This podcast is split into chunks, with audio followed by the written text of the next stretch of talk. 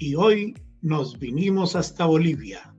Bienvenidos a un nuevo podcast de Viajemos en Moto. Soy Fernando Zorro y hoy estaremos viajando de la ciudad de Santa Cruz de la Sierra en Bolivia a Salvador Bahía en Brasil. Estaremos acompañados de un gran motociclista, Anderson Piruet, quien nos acompañará en este episodio y nos aportará sus experiencias de viaje y mucho más, por si algún día se anima a hacer este recorrido. Así que acompáñenos.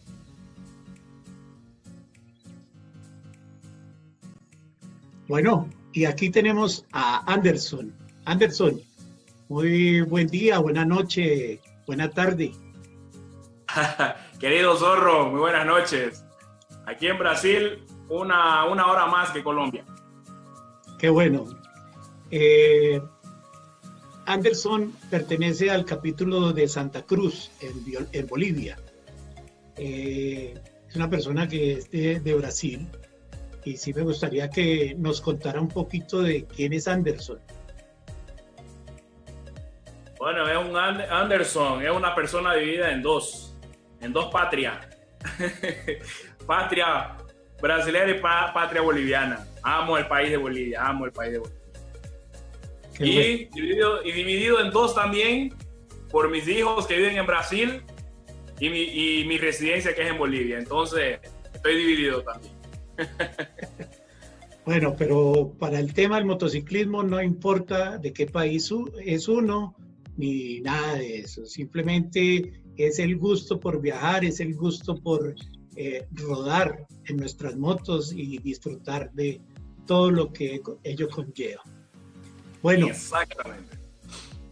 Bueno, Anderson, eh, tenemos planeado el viaje a, Bahía. ¡Wow! me imagino que fue el viaje de su vida. Así que.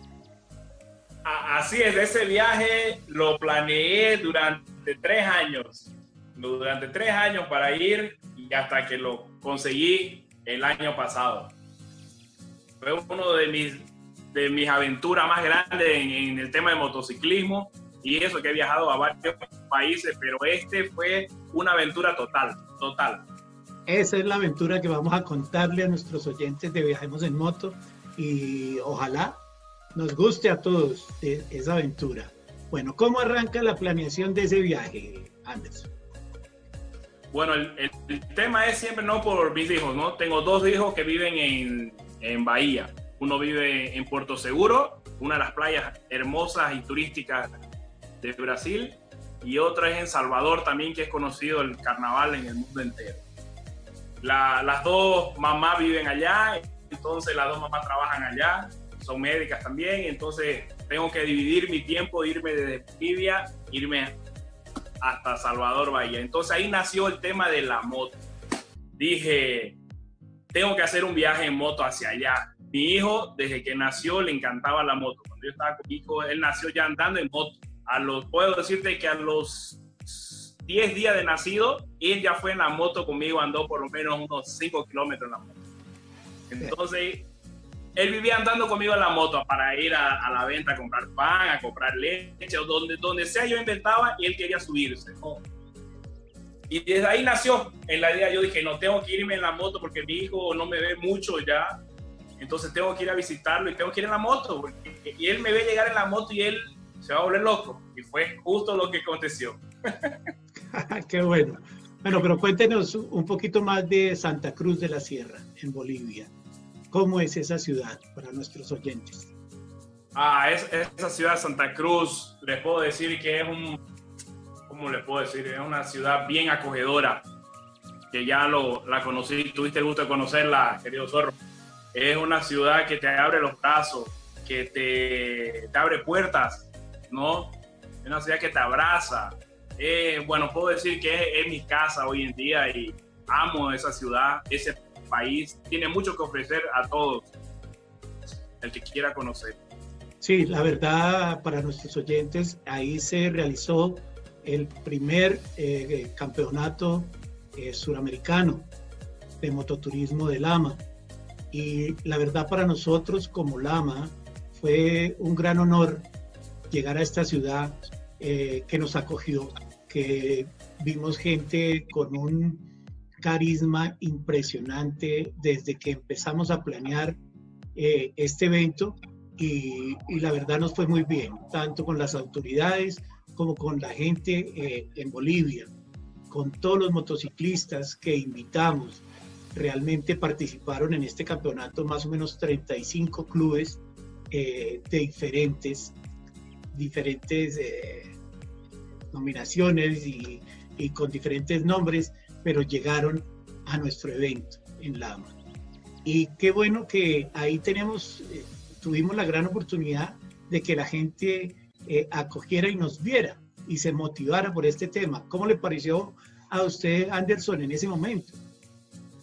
Entonces, en esa época yo pertenecía a otro, a un club de, motociclistas local, que fue el que fundé en realidad, ¿no? Junto con unos cuantos brasileños, con unos cuantos bolivianos, fundamos ese club, que llegó a ser uno de los clubes más grandes de Santa Cruz, hoy en día, ¿no? Que son los Only Choppers, que lo tengo de corazón también ese club. Y bueno, y, y, en realidad para ese evento de ustedes, yo en la, en la época no, no, no, sabía mucho lo que era Lama. Había escuchado por ahí Lama, pero no tenía mucho conocimiento en la época. Y, uno de los integrantes nos dijo, este, ayudemos a, Roberto, me dice uno de Cochabamba, que está organizando un evento grande aquí, internacional, y varios lamas. Y ahí fue donde tú, dije, varios lamas. O sea, ahí fui, entré por internet, comencé a preguntar y cuando empecé a ver los videos habían sido casi en el mundo entero. Dije, wow, esto no es un club, ¿qué es esto? Entonces, Ahí con todos los amigos empezamos a ayudarlos, a hacer varias propagandas, hacíamos carretas, invitamos a varios clubes a, ir a ese evento de ustedes, ¿no? Que fue el que fuimos. Y un gran evento. Este, quedé impresionado cuando entramos, eh, vimos lo que era la magnitud, lo que es Lama, la familia, lo que es Lama, lo, lo que representa ser Lama. Entonces, yo siempre quise escalar más allá, entender de ser muy local. Y ahí fue, ahí fue donde conocimos a ustedes, te vi allá, había varios integrantes del sudamericano, del internacional, y, y justo esa noche me junté con Ronald. Eh, esa noche que fui a su evento a ustedes, nos sentamos a charlar con Ronald, y Ronald pensó, te parece que nos congeniamos porque él pensaba lo mismo que yo. Él quería algo así, escalar, querer pertenecer a algo grande. Y fue justo con ustedes que empezó todo. Qué bueno, aunque realmente uno no necesita un club grande para rodar. Lama nos da esa gran oportunidad de conocer mucha gente y de poder aportar a la comunidad motociclista ese tema de, de poder... Esa conexión, exactamente, tener razón. No me refiero a escalar, de pertenecer a, sino que poder conocer culturas diferentes. Claro que sí. Claro que sí, ¿no? Y siempre, yo creo que todos hemos vivido ese proceso de qué quiero yo hacer con mi moto.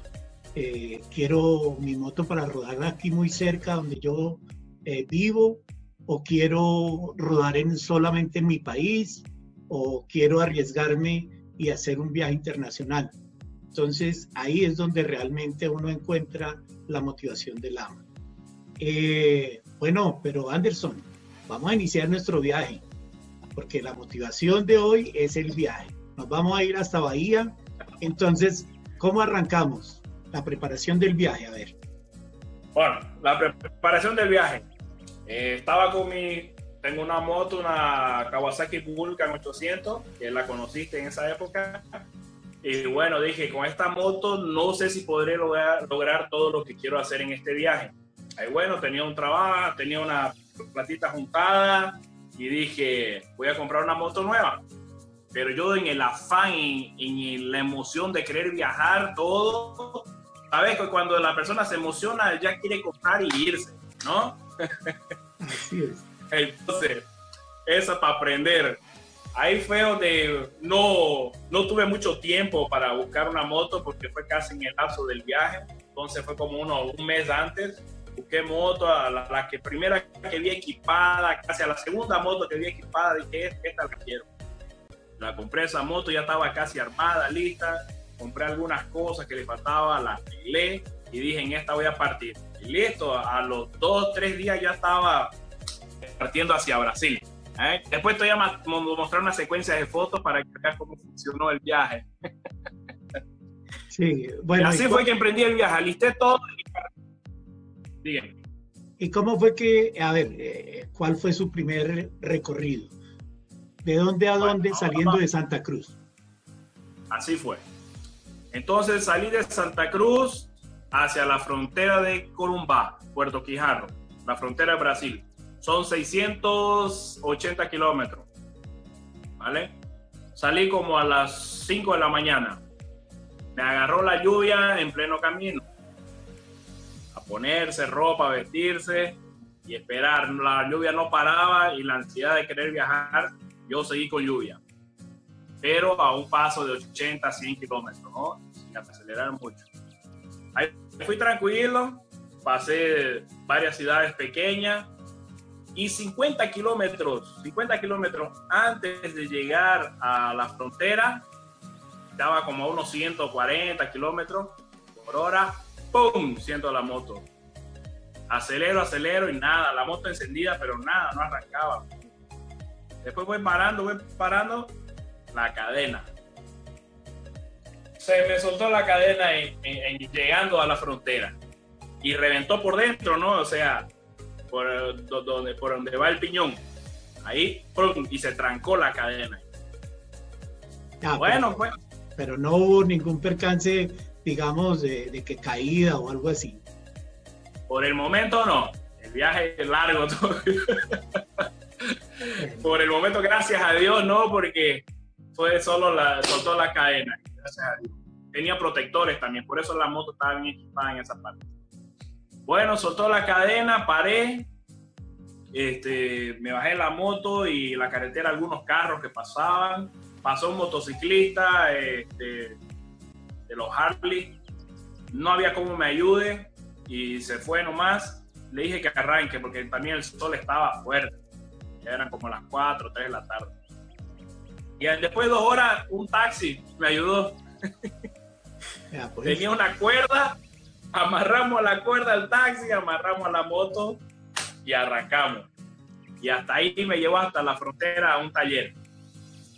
Ese, ese día, esa fue la primera aventura de ese día. Y en algún momento pensó de que hasta aquí llegué, o sea, no sé ahora qué voy a hacer. O siempre tenía en su mente el, la meta, llegar a la meta. Exactamente, mi meta era llegar a donde mi hijo. En, en los caminos hubieron varias, varios pensamientos así, con lo que me fue ocurriendo durante todo el, camino. Eh, al otro no dije, es una cadena, una cadena la podemos arreglar. Al otro día en el taller fui a buscar unas piezas, no pillamos, no pillamos cadena, pero pillé un pedazo de cadena de la misma, le remendamos, pusimos y dije, llegando allá en otra ciudad grande, cadena a ver si encuentro la compro arreglamos, hice migración, todo, continué hacia Campo Grande.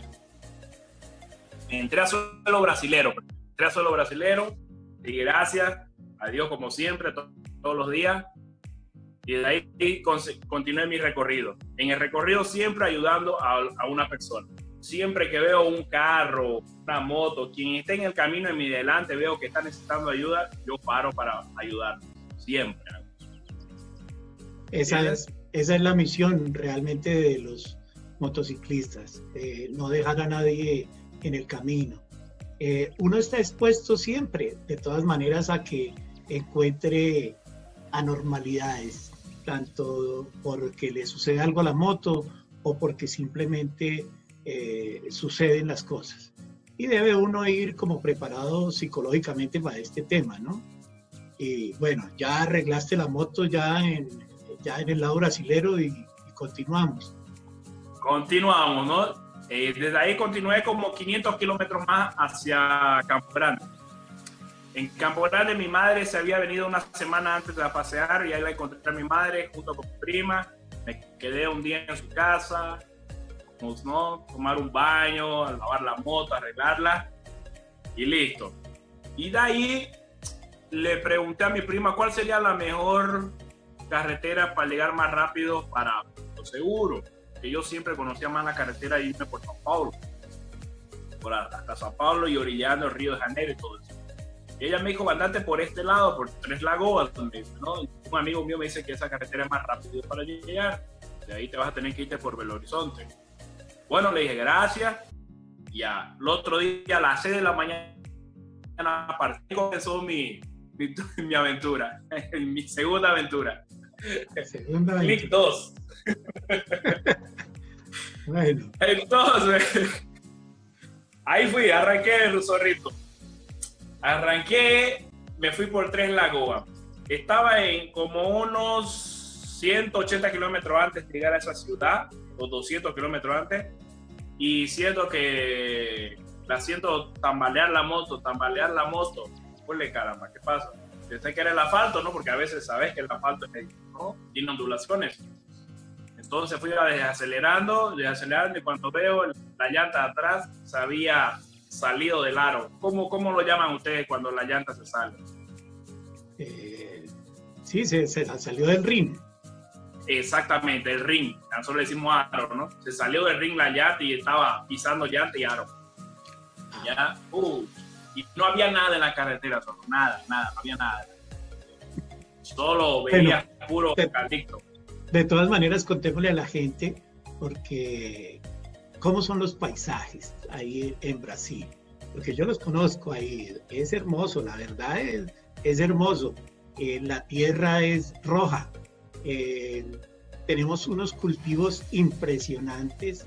El tema de agricultura es muy bueno, la gente cultiva mucho y cultivan hasta el borde de la carretera, que fue algo que me llamó la atención mucho a mí. La gente, ese pedacito de berma, llamémoslo así, eh, la gente lo cultiva, ¿sí? Y, y tener esos paisajes con esas rectas tan impresionantes que a veces encuentra uno, pero es- es que tiene algo que ver, porque es, es también el verde, ver el verde de la, de- del paisaje, ¿no? Así es, zorrito. Como lo decís, justo eso te iba a entrar ese tema, ¿no? Te iba a decir que no había nada en movimiento de carros, ¿no? Veía uno que otro camión a- a- atravesando, porque es una carretera más de transporte. Y en los laterales vas a ver mucho lo que es plantaciones de eucalipto. Por estos lados, ellos plantan muchas que parecen unos pinos grandes, ¿no? Conocen las plantas de eucalipto. Sí, sí. También mucho choclo que le dicen maíz, maíz del tumbillo, en portugués. Muchas plantaciones de, de ganado también, que las vacas, ¿no? Y todo eso, gato, se dicen aquí en portugués también. Entonces, lo, lo que es el paisaje, uno va disfrutando el paisaje. ¿Entendés, Zorrito? Sobre Sí, todo, yo sé- Vos lo has hecho, Zorro. Decime si no has hecho ponerte el casco adentro a veces solo y te pones a gritar dentro de tu casco mirando el paisaje. ¡Qué felicidad! Y así andando. ¿O no? Sí lo has Claro. hecho. Todo el mundo lo hace. Todo lo hemos hecho. eh, siempre disfrutamos dentro del casco toda una historia, eh, recordar, eh, mirar el futuro, qué me espera, eh, venga que esto, y vea esto tan bonito que veo acá, el paisaje, un- los animales. Eh, realmente uno disfruta dentro de su casco. Así es, Zorro. Yo continuaba el viaje, bueno, pero siempre con ese espíritu de motociclista, de, de ese espíritu con ganas de ver a mi familia, de aprovechar el viaje, conocer nuevas personas. Eso me incentivaba cada vez más. Entonces todavía no me derrumbaba en, en esa. Cuando pasó eso la llanta, no me derrumbé. Todavía seguía. ¿No? Entonces se reventó mi llanta y tuve que irme a un lado, a un lado de la carretera tuve que sa- desarmar las maletas, toda la moto estaba muy pesada, traté de ver si podía arreglarla, tenía una compresora. Aquí va el detalle. Cuando compremos una compresora, tenemos que comprar- una compresora de bastante capacidad. A veces nosotros por economizar nos sale más caro el, problema. Entonces mi compresora apenas soltaba aire, no tenía mucha capacidad para, para, para inflar esa moto y, esa llanta fuera del ring. Y bueno, de nada me sirvió la compresora que compré. Fue un gasto en vano. ¿Qué hice? Bueno, como siempre me entrego a Dios, dije, Dios, ayúdame, ¿qué puedo hacer aquí? Porque la próxima ciudad, para que yo pueda arreglar mi moto, quedaba como 60, 80 kilómetros de ahí donde yo estaba.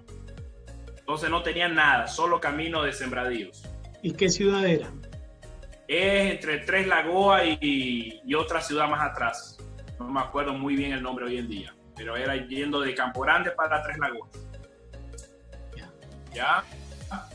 Entonces, en, en, esa de zorro, haciendo dedos como para que me lleven, yo dije, la dejamos la llanta, me la llevo la llanta a la próxima ciudad y vuelvo. ¿Y qué pasó? En eso, a media hora, una, este, para un camión, un camión de carga de, gasolina, que tiene estos túneles, estos túneles grandes de gasolina atrás, ¿no? Pero que puede sacarlo. Y para un camión, así él venía del otro lado al frente de, la carretera. No venía en el lado del que yo hacía dedo, venía al otro lado. Y paró así, uh, frenó. Yo dije, ¿será por mí ese freno? Y yo dio retro, retro, y era, el tipo me, me dice, ¿usted precisa de ayuda? Eh, si necesitaba ayuda, ¿no? Yo le dije, sí. Este, espera ahí. Ahí voy, vino su camión, puso al frente de mi moto. ¿Qué aconteció, mi amigo? ¿Por qué estás solo aquí? Yo dije, mi moto, eh, la llanta, se salió y no consigo inflarla. Uy, falou, não há outra cidade aqui, aqui é 60, 80 quilômetros cidade você arreglar a sua moto. Sim, você pode me levar, deixar numa cidade? Claro, falou, mas vou tentar ver se consigo entre tu moto, ¿no? Llenarla. Ya le dije. Ahí fuimos con la compresora, ni con la compresora de él pudimos porque la moto estaba fuera, la llanta estaba fuera del ring. No pudimos, no pudimos hacer eso. ¿Qué hicimos? Aquí, aquí comienza la, la historia. Hoy en día yo a todas las personas que me ayudan en la carretera o yo ayudo en la carretera, yo los llamo anjos da estrada. Los llamo ángeles de las carreteras. Ángeles de estrada. Ángeles de la carretera. Tengo videos hasta grabados con él diciéndole que él es un ángel. A todos los que me ayudaron en el camino, el proceso, le dije, son, ustedes son mi ángel de la carretera. Anjos da estrada.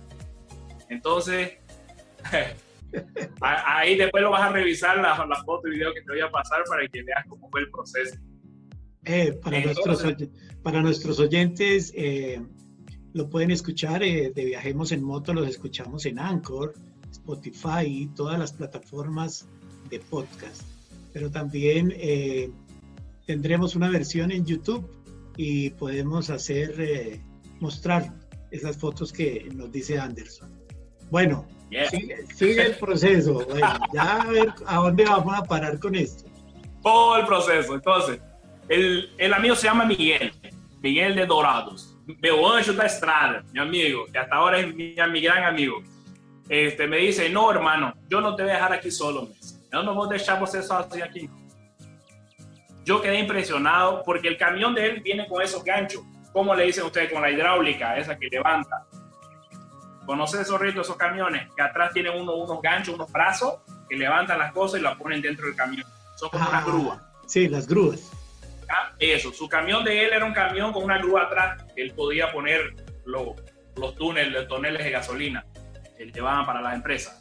Él tenía un tonel grande de gasolina atrás, no había espacio para mi moto, solo un espacio pequeño. Él lo que hizo, lo agarró el tonel, lo bajó al piso, agarró, la amarró mi moto, la subió en el pequeño espacio, agarró con la grúa, lo subió el túnel de gasolina y vamos, me dijo, te voy a llevar. Me llevó a la próxima ciudad. Sí, es un ángel, definitivamente es un ángel. Podés creerla, zorro. Y siempre, siempre uno encuentra uno de esas personas con ese corazón grande que lo ayudan en la carretera. Eh, nunca se va a quedar uno solo. Eh, lo que pueda suceder eh, adicional es muy escaso. Realmente las personas que encuentra uno en el camino siempre van a mostrar esas ganas de ayudarle a uno. Bueno, ya llegó a la otra ciudad y ahí sí solucionó el problema de la, de la llanta. Por eso digo que siempre tenemos que ser ángeles de la carretera, todos tenemos que ser unos ángeles. Porque si nosotros hacemos algo por alguien, ellos hacen por nosotros. Siempre vamos a pillar a alguien que nos ayude. Y bueno, llegamos, ahí llegamos a un taller, gracias a Dios arreglamos la moto, Miguel gente, sacamos una foto, sacó foto de la moto y se despidió un gran amigo. Y todavía quería invitarme al almuerzo, él. Yo le dije, no, Miguelito, no, pero almorcemos juntos, aunque sea, me dijo, ya Miguelito, vamos, almorcemos, le dije, porque te mereces y yo te voy a invitar al almuerzo. Ya, y de ahí, bueno, almorzamos y hasta ahora somos grandes amigos. Y bueno, continué el camino, zorro. A los 150 kilómetros con puros huecos en la carretera, lluvia, la, como la llanta ya estaba mal, la habíamos pisado con el ring, ¿te acuerdas que te dije que se salió de la? Y bueno, crió bola la llanta y cuando la arreglaron la llanta, la moto quedó medio así ovalada. Entonces yo, yo arranqué igual, dije, llego a la ciudad grande y compro una llanta. ¿Qué pasó? Arranqué y como uno, puro pozo, pozo, pozo, qué carretera, no estaba muy buena esa carretera, te cuento. Y bueno, ya pasé la lluvia, pasé los pozos y unos 40, 50 kilómetros antes de llegar a Tres Lagoa, ¡pum! Reventó la llanta solo. Reventó. ¿Qué pasó? Yo la moto atrás la tenía bien cargada. Entonces, como reventó la llanta, empezó a, patinar la parte de atrás de la moto. Y yo la fui controlando como unos 300, 400 metros, así, controlando, y de allá venía un, camión de frente y el camión hizo un lado y para el avión y pasó por el lado y conseguí frenar esa moto. No frenaba. Bueno, dije, ¿qué voy a hacer? ¿Qué voy a hacer? Algo se le tiene que ocurrir ahora. ¿Qué voy a hacer? en plena carretera de nuevo, ya eran las 6 de la tarde, ya iban a anochecer. Bueno, pues dije, soy motociclista y Dios está conmigo Zorro, no tardó 15 minutos, Zorro.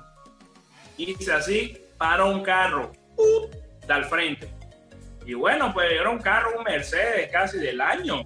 Yo dije, no, este tipo no está parando por mí, está parando por otra persona o por otra Y no era que el tipo paró para ayudarme, Zorro. Qué bueno. Yo dije, ¿qué, qué negro más vertudo este. dije por dentro de mí. Bueno, paró el tipo, me dice, oh, presenta ayuda. Sí, hermano. Y él, ahí fue donde él me explicó, yo soy motociclista, me dijo. Ah, ahora entiendo, le dije, porque dije, wow, carro, un carro muy bonito el tuyo. No, hermano, soy motociclista igual. ¿Qué, qué pasó? Se reventó mi llanta, le dije. Uy, yo estoy yendo a la hacienda de mi papá aquí a dos kilómetros. Voy a dejar un encargo y vuelvo de aquí y, y veo qué podemos solucionar. Claro, le dije, no hay problema. Gracias por la ayuda, le dije fue y, no, y regresó a los 15, 20 minutos.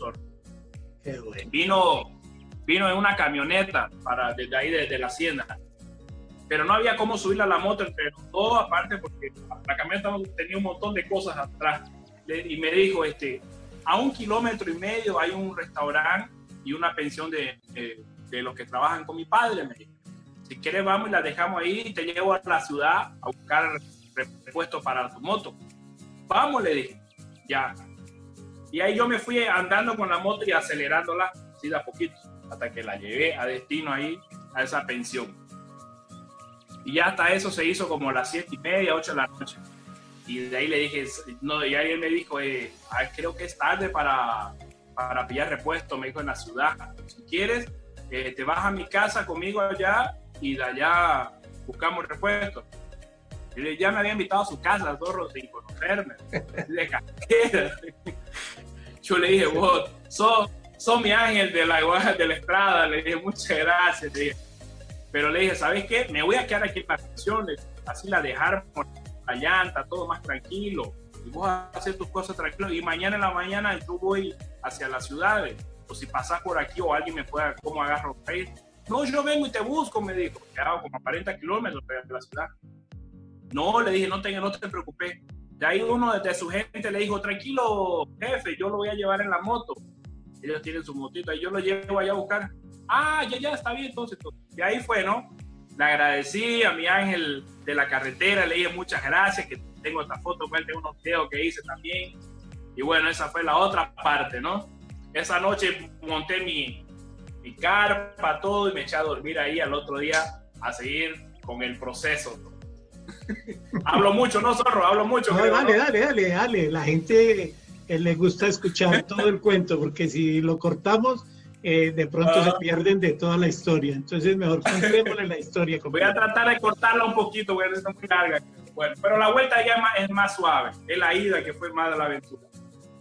Entonces, al otro día agarramos la motito del amigo y me fui con la llanta y nos fuimos al pueblo.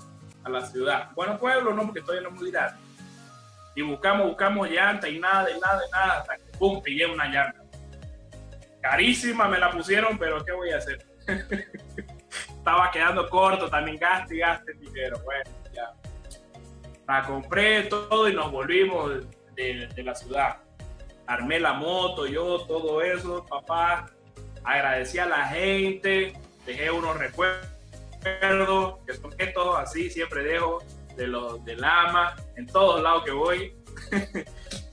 Fui le dejé muy agradecido a los muchachos felices. Cuando ven estas alas, ellos mismos dicen, las alas de, de, los chalecos, bueno, que yo no la tenía la, estas alas, no tenía una polera, tenía la P. Yo todo ese recorrido lo hice con la P, las P. Esa P, me, estas alas me la gané sudando. Le mostré la que ellos vieron la ala aquí en el sticker y decían, ah, ángeles, son ángeles. y bueno, ahí continué el viaje zorro. Y cuando arranco en la moto, la siento la moto muy débil, pero no le presté mucha atención. Y bueno, me fui, pasé por tres lagoas y de ahí iba a entrar a terreno brasilero. Yo iba a ir hacia São Paulo para cruzar por otra ciudad. No São Paulo capital, en, la, los interiores. Ah, ok. Y, y, en eso siento que la moto desacelera. Desacelera la moto. O sea, ya en TV Revoluciones 4 no quería acelerar más. No quería acelerar más. No, de nuevo, de nuevo. No puede ser. Ah, ¿Qué vamos a hacer ahora? A seguir viaje, seguir así. La moto ya no estaba dando, ya no estaba dando. Y tenía que llegar a un pueblo que se llamaba Dracena, de San Paulo, que ahí tengo una amiga que estudió en, en Bolivia. Y, y bueno, dije, ahí me puedo quedar donde ella, voy a poder dar una ayuda. Y bueno, fui, ya la había llamado, contactado y seguí en camino y la moto iba ya como unos 100 kilómetros antes, ya la moto iba, solo no te digo, más que a 30. Y para, para, para mi suerte eran subidas y bajadas así. Pero hermoso el paisaje, Zorro. Hermoso, hermoso el paisaje. Vos mirabas ese campo hermoso. Subidas y bajadas largas. Hermoso. Y bueno, iba 30 por hora, 30 por hora, hasta que unos 80 kilómetros antes ya la moto no dio más. Era disco de embrague. ¿no? Ya me la supuse que eran los discos. ya estás viendo los zorros. Estás viendo los. Esos son los viajes espectaculares. Esos son los viajes espectaculares. Lo que, donde le pasa a uno de todo, porque precisamente este espacio que tenemos aquí en Viajemos en Moto es para contar eso. Esas historias que, nos pasan día a día. Y eso nos va dejando muchas enseñanzas, muchas enseñanzas como es cuando voy a salir realmente eh, necesito revisar muy bien mi máquina, conocer mi máquina y poder decir, hombre, eh, venga, ¿será que esto está bien? ¿Será que los frenos está bien? ¿El clutch está bien? Pero pues Anderson dijo, no, venga, yo compro esta moto y arranco. O sea, prácticamente fue sobre el tiempo, entonces claro, no tuvo oportunidad de, de decir, venga, es un tramo largo que voy a hacer, pero voy a tomar todas las precauciones. No, finalmente uno como motociclista, uno siempre eh, tira a, arrancar, a pasar, que por el camino voy solucionando. Y eso fue lo que fue haciendo. Bueno, ¿y qué pasó con el, con el embrague? Bueno, fueron 9.000 kilómetros ¿no? que hice ese recorrido ese año. Este, bueno, el embrague no dio más. Y como Dios no me abandona y mis ángeles, las carreteras están siempre ahí, mi querido zorro. Eso es lo más hermoso de viajar en moto. Es lo más hermoso. Paré, ¿no? Y, y un, yo vi que un Corolla me pasaba y después volvía. Me pasaba y tipo de, yo lo pasaba a poquito, yo yendo lento, ¿no? Yo dije, no me van a querer asaltar o algo, pero difícil. Este negro grandote, dije, ¿qué van a querer asaltar? Entonces, ahí pum, paró la moto y el, lo veo al Corolla que viene y blum, se para donde está mi moto. Era un señor. Y me dice, qué linda su moto, de qué grupo son, y me, me, habló un poco, ¿no? Yo le comenté de, que éramos internacional y sudamericano y todo eso, con lo que era Lama, y wow, interesado, le, le, encantó el tema porque él había sido motociclista viejo. Él había tenido una de las Harley bien antiguas de las épocas de guerra, de colección. Y bueno, me dijo, este, ¿qué le pasó? Mi disco de embrague, le dije, ya se fregó y tengo que ir hasta el pueblo llamado de la Cena aquí cerca. Uy, me dijo, yo estoy para allá, me dijo, pero, ¿y no querés que te, empuje? Me dijo, le dije, si tiene cómo, le dije, tengo una cuerda aquí, sirve, sirve, le dije. Ya me he ido así en un taxi en la frontera, le dije. Entonces vamos, me dijo, vamos. Y la policía le dije, aquí no hay problema. Me dijo, no, aquí estamos sobre la avenida, tranquilo. Bueno, vámonos. Ahí amarramos al, al para de los motores, para choque y al carro. Vamos, y él me llevaba. Pero él, este de aquí creo que pensó que estaba arrastrando un carro porque le tiró a 100, 140 y yo atrás en la moto así. yo le dije, ahí le tuve que tocar bocina y le dije, ah, ya, y fue. Ya, va, un poquito. Y bueno, gracias a Dios llegamos a la ciudad, me dejó donde mi amiga y de ahí le agradecí también, como siempre, un regalito. Gracias a mi otro ángel de la carretera, le dije, y así ha sido todo mi camino. Le dije, a cada ángel le comentaba más o menos lo que el otro me ayudaba. A Miguel le conté al final todo. El primer ángel que tuve en la carretera le conté todo lo que pasó. Y bueno, llegué a la ciudad, Zorro, y vos sabes porque el tema de logísticas en otros países es diferente a lo que uno conoce cuando está viviendo en otro país. Así es. Ahí todas las piezas y, repuestos a veces no los pillas en pueblos chicos, así tenés que hacerlos. Me tuve que quedar de 10 a 15 días en esa ciudad. Tuve que hacer el pedido de San Paulo, la prensa se fregó también.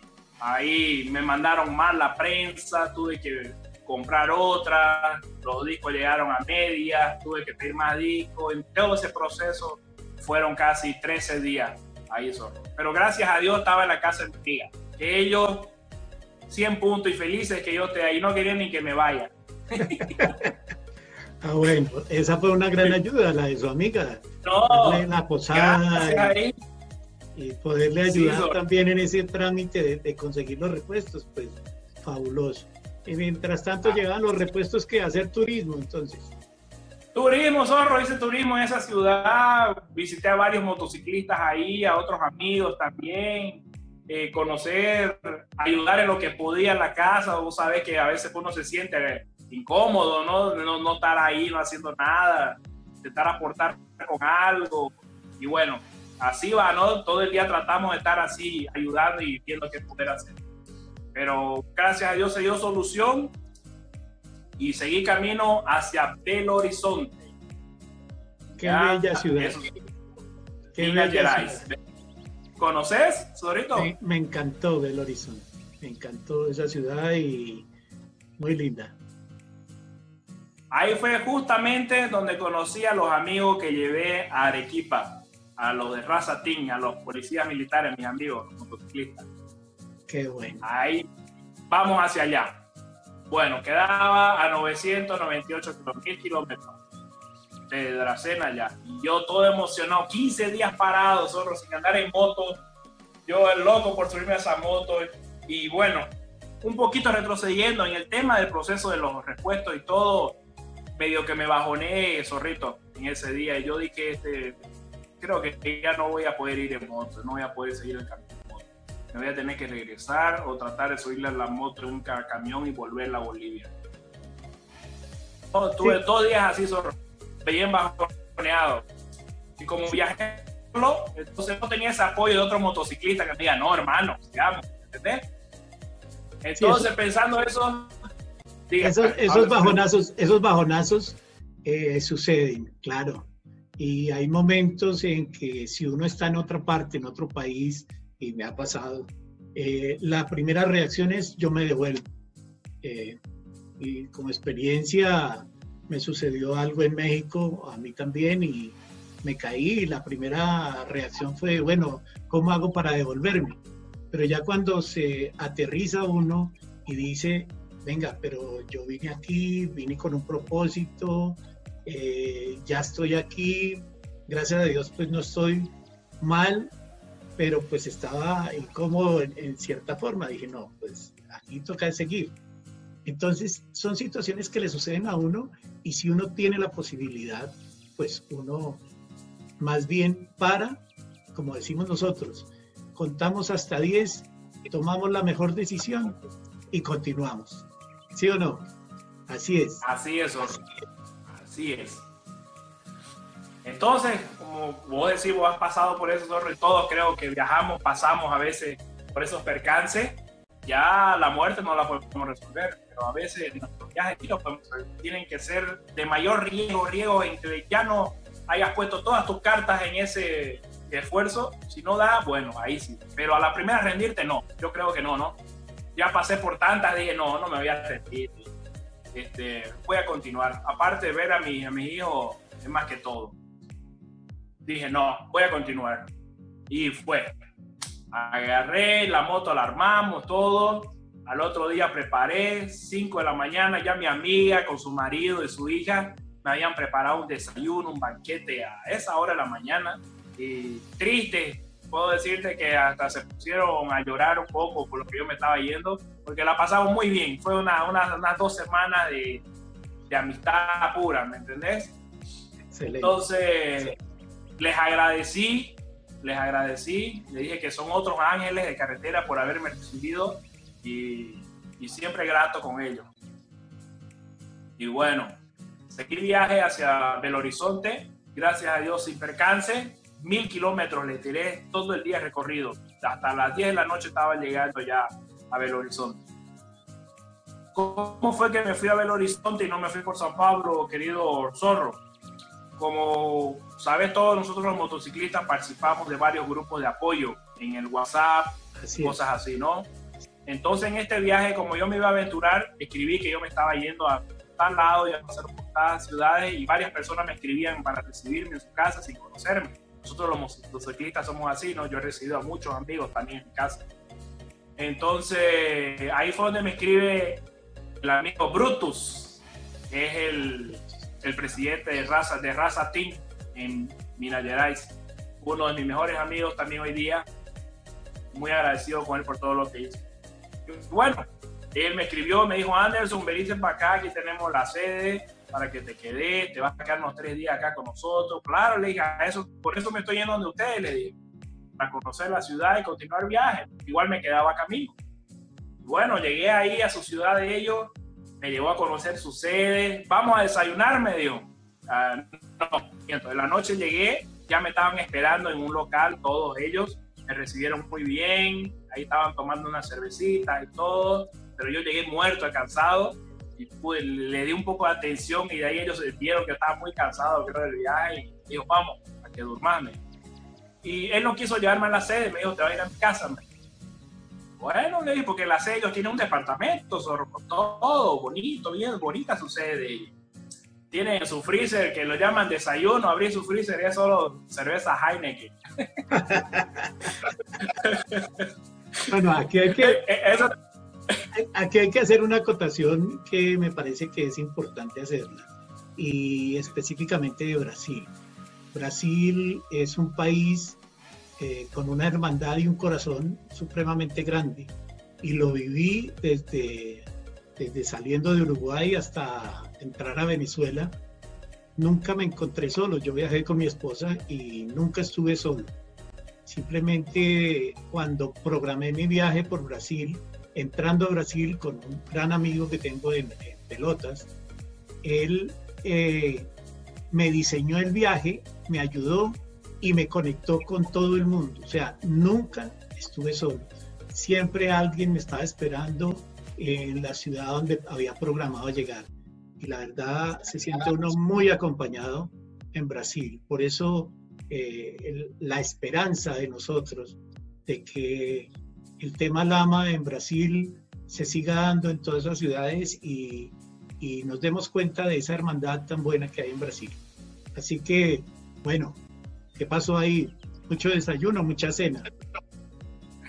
Así es, Rito. Cuando yo viajé como prospect, eh, como lama, yo iba difundiendo lo que es lama en todo Brasil, donde paraba. Me conocí un motociclista que hasta ahora varios me escriben y como, bueno, es un proceso, ¿no?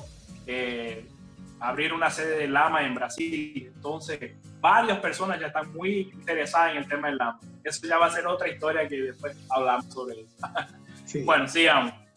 Entonces llegué ahí, me llevaron a su casa, dormí todo y al amanecer ya este, eh, Brutus estaba esperándome, me dijo, este, te voy a llevar a desayunar. No, hermano, tranquilo, le dije, vamos, yo, yo te invito. Le dije, no, no, vamos conmigo. Me, me llevó a la sede y me abre el freezer, porque vos sabés que en Brasil la cerveza es como tomar normal, ¿no? Aquí todo el mundo toma una cervecita. Brasil es, es, conocido por eso. Vamos a desayunar, me dice, no, pero yo, yo con hambre ese día. Vamos, me abre el freezer puro cerveza. ¿eh?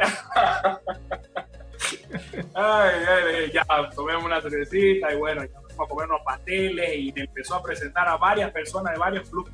Así empezaron a llegar a, a conocerme, él le había hablado de tal amigo que iba a llegar y vinieron varias personas a saludarme. También tengo fotos ahí para mostrarte sobre eso también. Y no, para qué excelente, se portaron muy bien. La mayoría de ese club son, fue creado por policías militares ahí de, de Belo Horizonte. La mayoría de ellos son bomberos, policías, salvavidas, todo gente que trabaja en el área de ayudar al prójimo. Y bueno, me quedé como tres días ahí, zorro. Cuando ya la moto, la, un día anterior estaba listándola para andar bruto, medio, préstame la voy a dar una vuelta en tu moto. Claro, le dije. Se fue, se dio una vuelta y volvió. Me dijo, tu moto no está bien, me dijo. ¿Qué, qué fue? Le dije, mirala tu moto, dala fue cuando la andé y entonces, crack, crack, crack, crack, crack. Y me dijo, no está bien esa moto. Y cuando nos vamos, bueno, llegamos al taller, nos vamos, nos fijamos, ya la cadena estaba así para soltarse, pues. había gastado adelante. Y estaba derramando aceite. Era retén del, del embrague. Bueno, ya porque yo estaba corto de plata, zorro ya, el dinero se me estaba acabando con tantas compras y tantas cosas. Ya dije, voy a tener que gastar en esto. bueno, y ya el bruto me vio la cara, todo preocupado con ese tema, me dijo, este, yo le dije, de que yo tengo plata en Bolivia para traer acá, transferir todo es dolor de cabeza. Bueno, ya, pues veamos cómo ya yo conseguí para cambiarme la cadena, todo, ¿no? Cambié la cadena, belleza. Ahí andamos, la, la adelantamos, la probamos bien. Y cuando ya al otro día iba a partir zorro, la moto no tenía fuerza.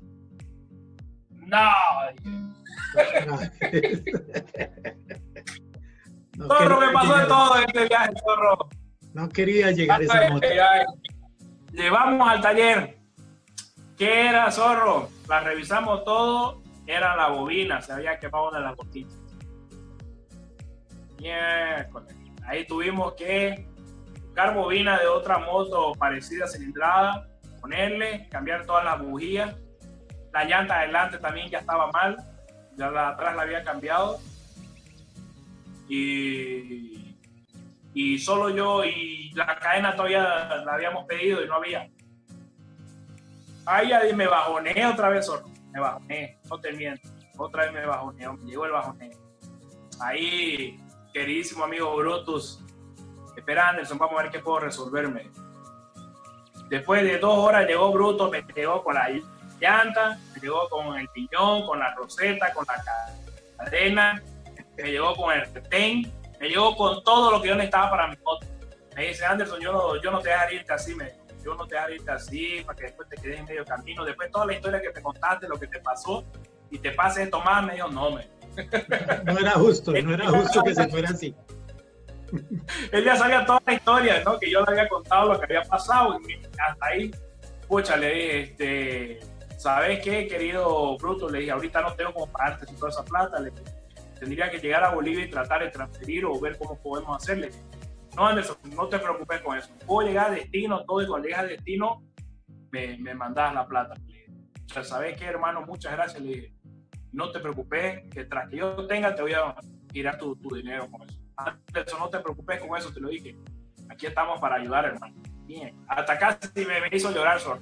No, te digo, yo quedé muy conmovido con ese gesto, ¿me entiendes, Zorro? A veces nosotros pensamos que no, no somos personas para recibir gestos así de otras personas, pero hay personas que a veces tienen unos gestos grandes que uno no se imagina. Lo que él hizo ese día por mí también fue, oh, pero bueno, grande Brutus. Y al otro día, 5 de la mañana, como siempre, arrancar viaje. Esta vez a Puerto Seguro, destino final, donde mi hijo, bueno, no final todavía, intermedio, donde mi hijo. Ahí zorro, agarré carretera y en ese me fui hasta Puerto Seguro otros 1400 kilómetros. Ya, pero antes de llegar a Puerto Seguro ya me agarró la noche y me quedé en Teixeira de Freitas, en una ciudad donde otro motociclista me había escrito que quería recibirme, que era Dos Falcón de Teixeira. Una, una persona muy humilde, ¿entendés? Me recibieron muy bien en su casa, gracias a Dios la moto no pasó nada. Y en el transcurso de ese viaje, Zorro, me encontré una mujer embarazada en, con su carro en la noche, eh, casi ya la nochecita antes de llegar a Teixeira. Y en plena carretera se le había pinchado la llanta. Y yo paré la moto y ella medio que se asustó, pero ya cuando me vio todo vestido así, ya, ay, ella, porque estaba en la nada, ella estaba como unos 5 kilómetros antes de la ciudad. Me paré, le dije, ¿necesita ayuda? Le dije, sí, medio se me pinchó la llanta y todo eso, y ella con la barrigota, y ¿cómo andas sola en esta? Ay, una historia larga, me peleé con mi marido, no sé, ya no me meto en esas cosas. No, tranquila. sí, no, no. Tocaba ayudar. Sí, no, me, paré a ayudarla, le dejé, le, le monté la llanta, ella tenía todo, dejarme, le monté la llanta, me dio un gran abrazo, se puso a llorar, a llorar, pero creo que era por los problemas emocionales de ella, aparte con la barriga. Entonces, ahí fue y continué el viaje. Le agradecí, bueno. Llegué a Teixeira Feta, me recibió mi amigo Diego, eh, de Los Falcons, muy bien, ahí me dijo, venite a mi casa, una casa humilde, un tipo humilde, su familia, todos me recibieron muy bien, con cena, comida, todo. Mira, no tengo que reclamar. Dentro de su casa me metió a dormir, me arregló una cama. Lo que más quiere un viajero de moto es una cama, ¿no, Zorro? De vez en cuando. Sí, Una cama y un, un, buen baño. Después de un fuerte recorrido. Ya. Una ducha y un colchón. No, no. Después un buen recorrido no es malo. Y una buena charla después de que pase todo el día con la gente con la gente que comparte uno. y bueno, ahí todo bien, gracias a Dios la moto, una belleza, una pala quedó esa moto. Después de eso repuesto todo. Este, al otro día ya era fanático porque llegar a las playas y ver a mi hijo, porque donde vive mi hijo es, es, de playa. Entonces me continué el viaje, me despedí de los amigos y me fui a Puerto Seguro. Ahí ya yo todo emocionado, eh, gritando dentro del casco, llorando, eh, de todo lo que me había pasado, acordándome todo lo que hasta que pude llegar a destino, ver a mi hijo, y mi corazón se aceleraba, zorro, no, no te miento, zorro, lloré mucho dentro de ese casco, no sabes cuánto gritaba y lloraba, de felicidad, ¿sí entendés? De haber logrado todo ese, ese trayecto, todo con lo que pasé para llegar a, a ese lugar. Y llegué, llegué, toqué la puerta y me abrieron la puerta y mi hijo de allá se viene corriendo. Una felicidad, papá, papá, la moto, la moto, ¡guau! la moto subió a la moto, ahí abrazo. Ya sabes cómo es, ¿no? Uno con su hijo, ¿no? Entonces un apretón de abrazo, un llore, llore y eso. Y bueno, me quedé un buen tiempo ahí, porque este viaje en realidad era planeado para un mes me acabé llegando dos meses en este viaje. Más, bueno, fue más, fue tres meses fue que me tiré ese viaje, pero fueron por los problemas que fueron pasando. Claro. Me quedé un buen tiempo ahí, zorro, y de ahí continué viaje de nuevo hacia Salvador Bahía, que es donde está mi hija. Ya, gracias a Dios, todo el camino feliz, como siempre, ayudando a personas. En ese camino me cargué a dos personas. Uno, que el camión se le había fregado y tenía que ir a una ciudad 100 kilómetros a llamar al seguro, no sé quién. Le dije, vamos, subo, me arreglé y atrás. Más adelante, a los 60 kilómetros, otro también de otro camión que necesitaba viejo. Le dije, ¿cómo hago? ¿Cómo? Nos la buscamos, le dije. En mi maleta, atrás, arriba la maleta, el tipo. Ahí pues, nos fuimos los tres así zorros. Le dije, vamos a llegar, vamos yo tenía que hacer eso, solo no podía dejarlo porque con todo la gente que me había ayudado, yo me sentía mal por dejarla a esa Claro, claro, siempre hay que, siempre hay que tener esa ayuda. Volvía.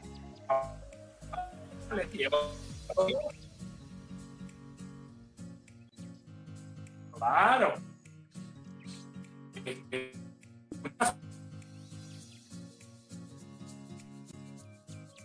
Siempre hay que ayudar en el camino.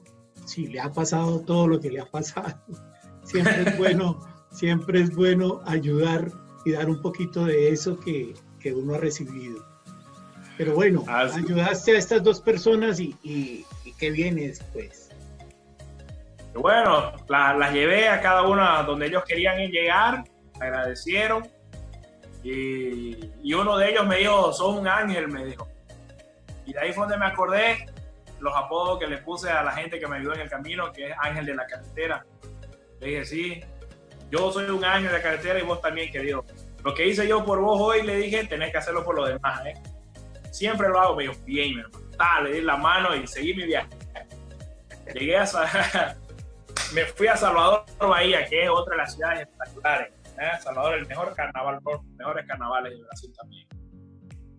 Fui allá, llegué también a ver a mi hija, mi hija fanática de su papá. Las mujeres son más apegadas ¿no? a los padres. Entonces, feliz, mi hija, ella quería todo el día, era papá para acá, para allá, quería andar en la moto, quería venirse en el viaje conmigo, mi pobre hijita, todavía chiquitita, quería irse conmigo en el viaje. ya vi quién va a ser un motociclista. ah, bueno, eso tiene buen, eh, tiene buen futuro. Sí, ahí tuve un buen tiempo, zorro, y bueno, ya es hora de volver a Bolivia, mucho tiempo, tengo que trabajar, dije, vamos de vuelta. Ahí me despedí y me fui por el otro lado, porque ¿cuál era mi intención? Ir a ver a mis hijos, viajar en moto y a la vuelta ir a conocer a los que son Dama, Guyana y Lama Nápoles. ¿no? A los hermanos, no los conocía personalmente. Algunos conocí en Santa Cruz, ya que los ayudé en Santa Cruz todavía fue a, a Zezeco, lo ayudé allá con su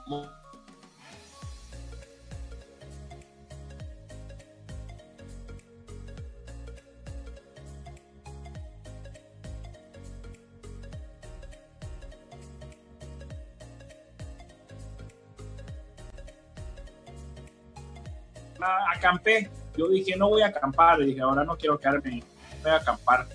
Y me fui donde los camioneros. Me acampé en un puesto de gasolina donde paran los camiones. Puse la moto ahí, acampé y me puse ahí a tomar un tereré. Tereré aquí le decimos esa hierba tipo mate, pero con agua fría. Y aquí tomamos con agua fría, hielo y limón. Y tomaba esa, esa, y ahí se me acercaron los camioneros a mirar a la moto, mirar todo, ¿no? Los de chaleco que siempre nos pongo ahí para representar. Y bueno, ¿no? ¡Wow! Muchas preguntas. Hicimos una rueda así, todos los camioneros, yo charlando. Mira, hemos charlado hasta tarde de la noche. De ahí nos despedimos a dormir. Al otro día amanecí cuando en la carpa me golpean. Me dice, hermano, hermano, hermano, ven.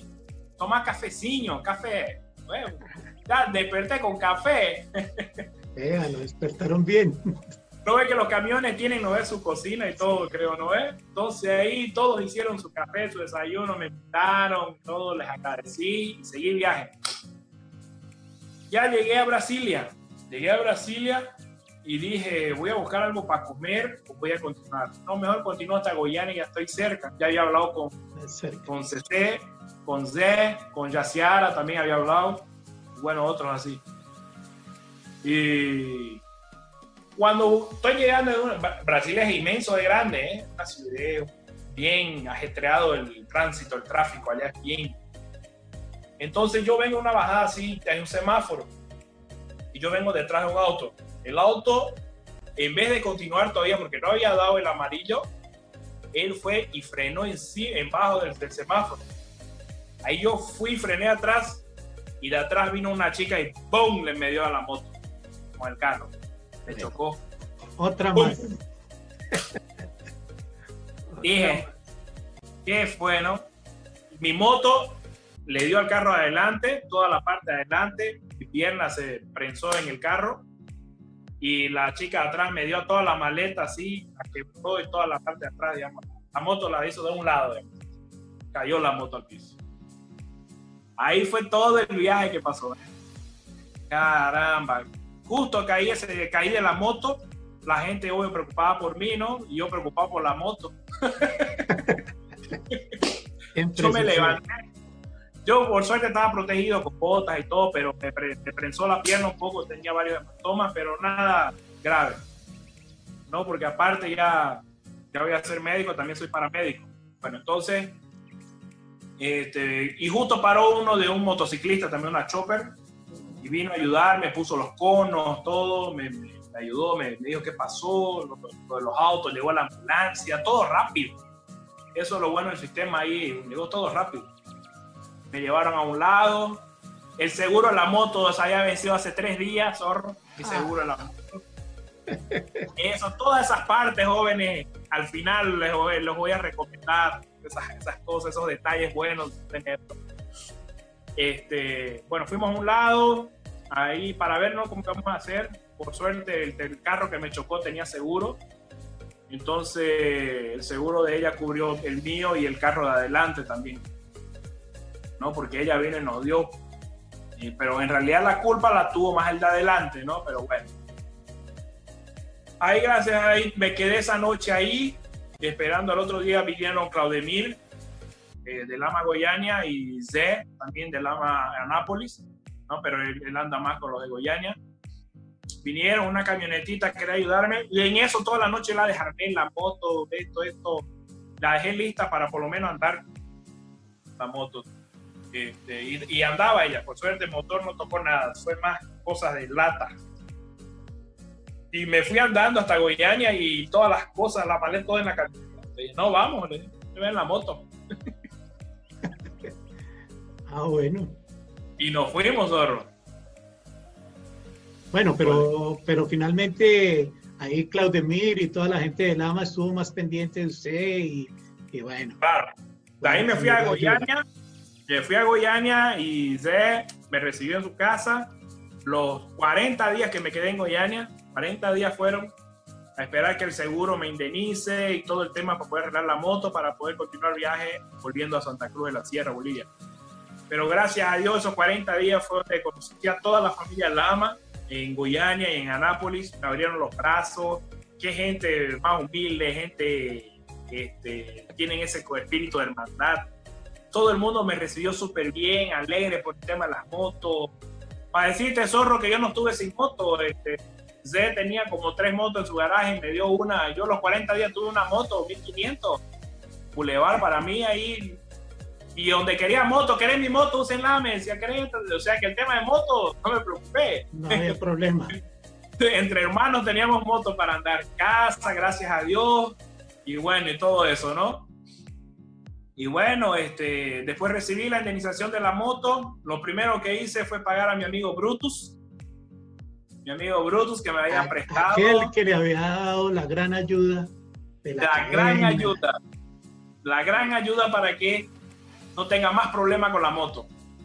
Él, lo primero que hice fue llamarlo, depositarle su dinero, agradecerle de corazón. Él ni se lo esperaba. Tan rápido me dijo, no.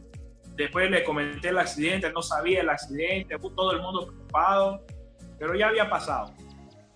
Y bueno, Zorro, hasta, hasta ahí tuve los 40 días, arreglé todo eso, arreglé la moto para poder viajar y partí hacia Bolivia en ella de vuelta pasé de nuevo por Campo Grande, donde mi prima, de ahí seguí directo a Corumbá y fui directo. Del viaje casi no dormí nada. Yo quería llegar a Santa Cruz y la moto respondió una belleza después hasta Santa Cruz. Qué bueno. Llegué a destino. Gracias a Dios me trajo salvo, sano. Los accidentes pasan en el camino, solo pasan. Pero si no pasan a mayores, ¿por qué vamos a desistir? ¿Ah? Si estamos bien, estamos andando, estamos todos, bueno, agradecer a Dios y continuar. Yo creo, que, yo creo que toda esta historia eh, a más de uno nos ha pasado. Y a quienes no les ha pasado, para eso estamos aquí, contándoles a ustedes, a nuestros amigos de Viajemos en Moto, todas estas historias que seguramente le van a servir en un momento. Siempre debe estar acompañado, siempre debe estar comunicado con mucha gente mientras esté viajando. Para eso, nuestra hermandad Lama y la hermandad motociclista en general, porque todos los clubes, todos, todas las personas que hacemos motociclismo, tenemos ese corazón y esa, esas ganas siempre de poder ayudar a alguien que esté en el camino, porque un motociclista nunca se deja tirado, siempre vamos a poder ayudarlo y siempre vamos a, a tener ese espacio para poder hacer una gran amistad, porque generalmente de, esos, de esas cosas que le suceden a uno quedan las grandes amistades, las grandes eh, familias que se organizan realmente. Así que, Anderson, ¿cuál es el mensaje que nos dejaría todo este viaje? Torrito, eh, lo que fui aprendiendo en este camino fue que cuando compremos una moto, tenemos que probarla, andarla, ver qué tiene, qué no le falla, qué no, tratar de revisarla bien. Otra, llevar repuestos. ¿Me escuchas, zorrito? Sí, sí, sí, claro. Llevar repuestos, llevar repuestos para la moto, lo, lo más básico y hasta lo, a veces lo, lo que se va a necesitar para la moto. Lo otro, tratar de ser siempre un ángel de la carretera para todos no sea rico, pobre, quien sea, quien esté varado en la carretera, siempre tenemos que ser esos ángeles para ellos. Las personas a veces están con miedo en, en, plena carretera, no saben qué hacer y aparecer una persona de la nada que los ayude es como tu padre o tu madre te agarra y te abraza en ese momento. Este, creo que siempre tenemos que ser esos ángeles y tratar de ayudar a las personas. Y lo que más les puedo decir y, y a todos los oyentes, a los amigos que están escuchando, que sean felices mientras viajan, disfruten ese viaje, griten, eh, lloren, canten, sean felices ahí, el paisaje, mírenlo. Eh, eh, eso es lo que lo único que te puedes llevar de vuelta de tu viaje, todo lo que estás aprendiendo y viendo en tu viaje. Es, espectacular. Eso solo lo siente quien viaja, de, de, corazón y de alma. No seamos acelerados, correr y correr. No, disfrutemos, disfrutemos. Gracias, Anderson la verdad, muy agradecido por eh, llevarnos en ese viaje tan lleno de detalles, de, cosas que suceden en el día a día a los motociclistas. Eh, siempre andar con el cuidado, respetando las señales de tránsito, respetando sus velocidades. Recuerden que la motocicleta es una diversión y como tal debemos eh, ser respetuosos de una máquina. Si la máquina uno eh, le da una orden, ella obedece y si uno es pasado, de pronto sucede lo que tiene que suceder. Entonces, más bien seamos respetuosos de esa máquina, disfrutémonosla, gocémonosla y más adelante estaremos con una nueva historia de alguien más que nos va a contar su experiencia de viajar en moto. Un buen día.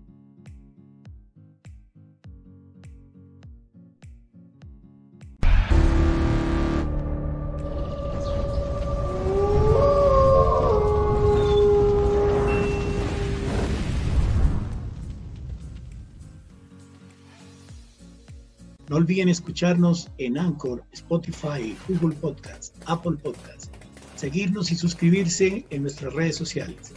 YouTube y Facebook como Viajemos en Moto y en Instagram como Viajemos en Moto. Hasta la próxima.